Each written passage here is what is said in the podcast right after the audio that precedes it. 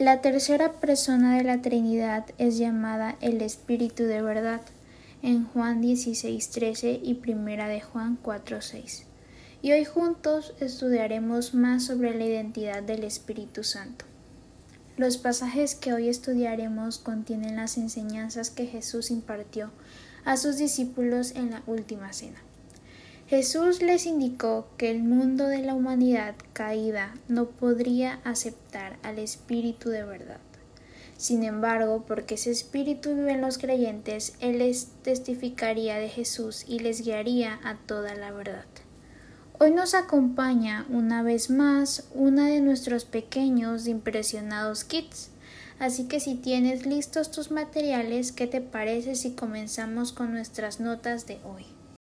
Hola chicos, hola chicas, el episodio de hoy va a estar muy interesante. Si tienes tu Biblia cerca, leamos juntos Juan 16:13.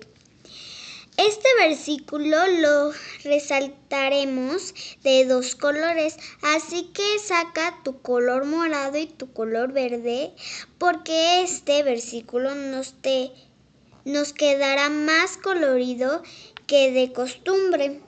Pero cuando venga el Espíritu de verdad, Él os guiará a toda la verdad, porque no hablará por su propia cuenta, sino que hablará todo lo que oyere. Y, os hará saber las cosas que habrán de venir. Este versículo encierra dos verdades importantes. La primera, el Espíritu Santo es nuestro guía y nos conseja por medio de Dios, porque habla, habla lo que Dios quiere que sepamos. segunda, el Espíritu Santo nos conduce a la verdad. Él es el Espíritu de verdad.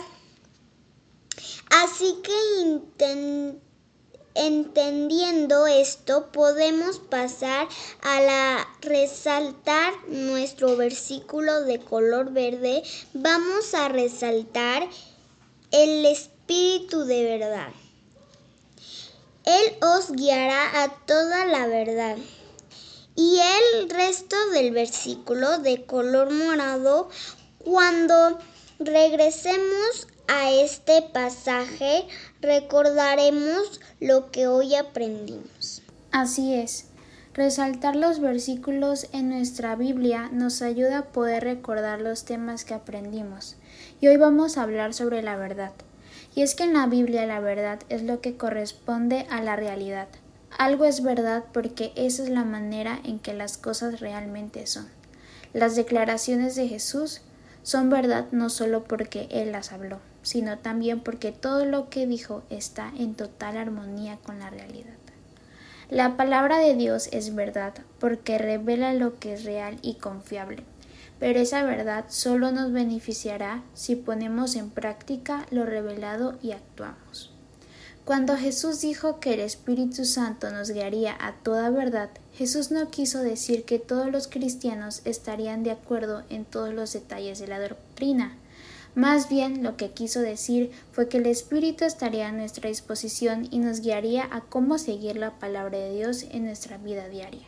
Y esto es precisamente lo que la tercera persona de la Trinidad hace por nosotros como el Espíritu de verdad. Ahora que lo mencionas, recordé que al inicio del programa de hoy mencionaste que hay otra referencia al Espíritu de verdad y es Primera de Juan 4:6. Así que me gustaría leerlo con todos ustedes. Nosotros somos de Dios. El que conoce a Dios nos oye. El que no es de Dios no nos oye. En esto conocemos el espíritu de verdad y el espíritu de error. Qué maravilloso versículo. Tienes mucha razón. Me alegra que te hayas acordado.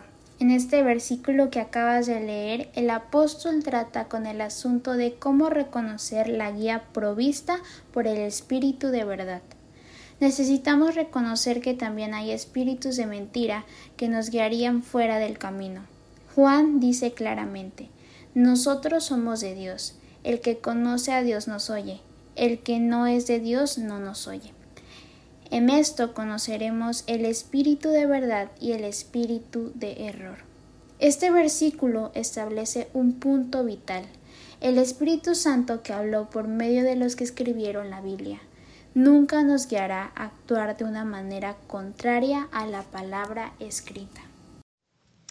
Para resumir, Ninguna persona puede decir verdaderamente que fue guiada por el Espíritu Santo para robar, cometer adulterio, chismear o proceder en alguna otra manera que sea contraria a la visión moral y a las enseñanzas de las escrituras. Dios el Espíritu es en verdad santo y su dirección siempre está de acuerdo con la verdad como se revela en la palabra de Dios.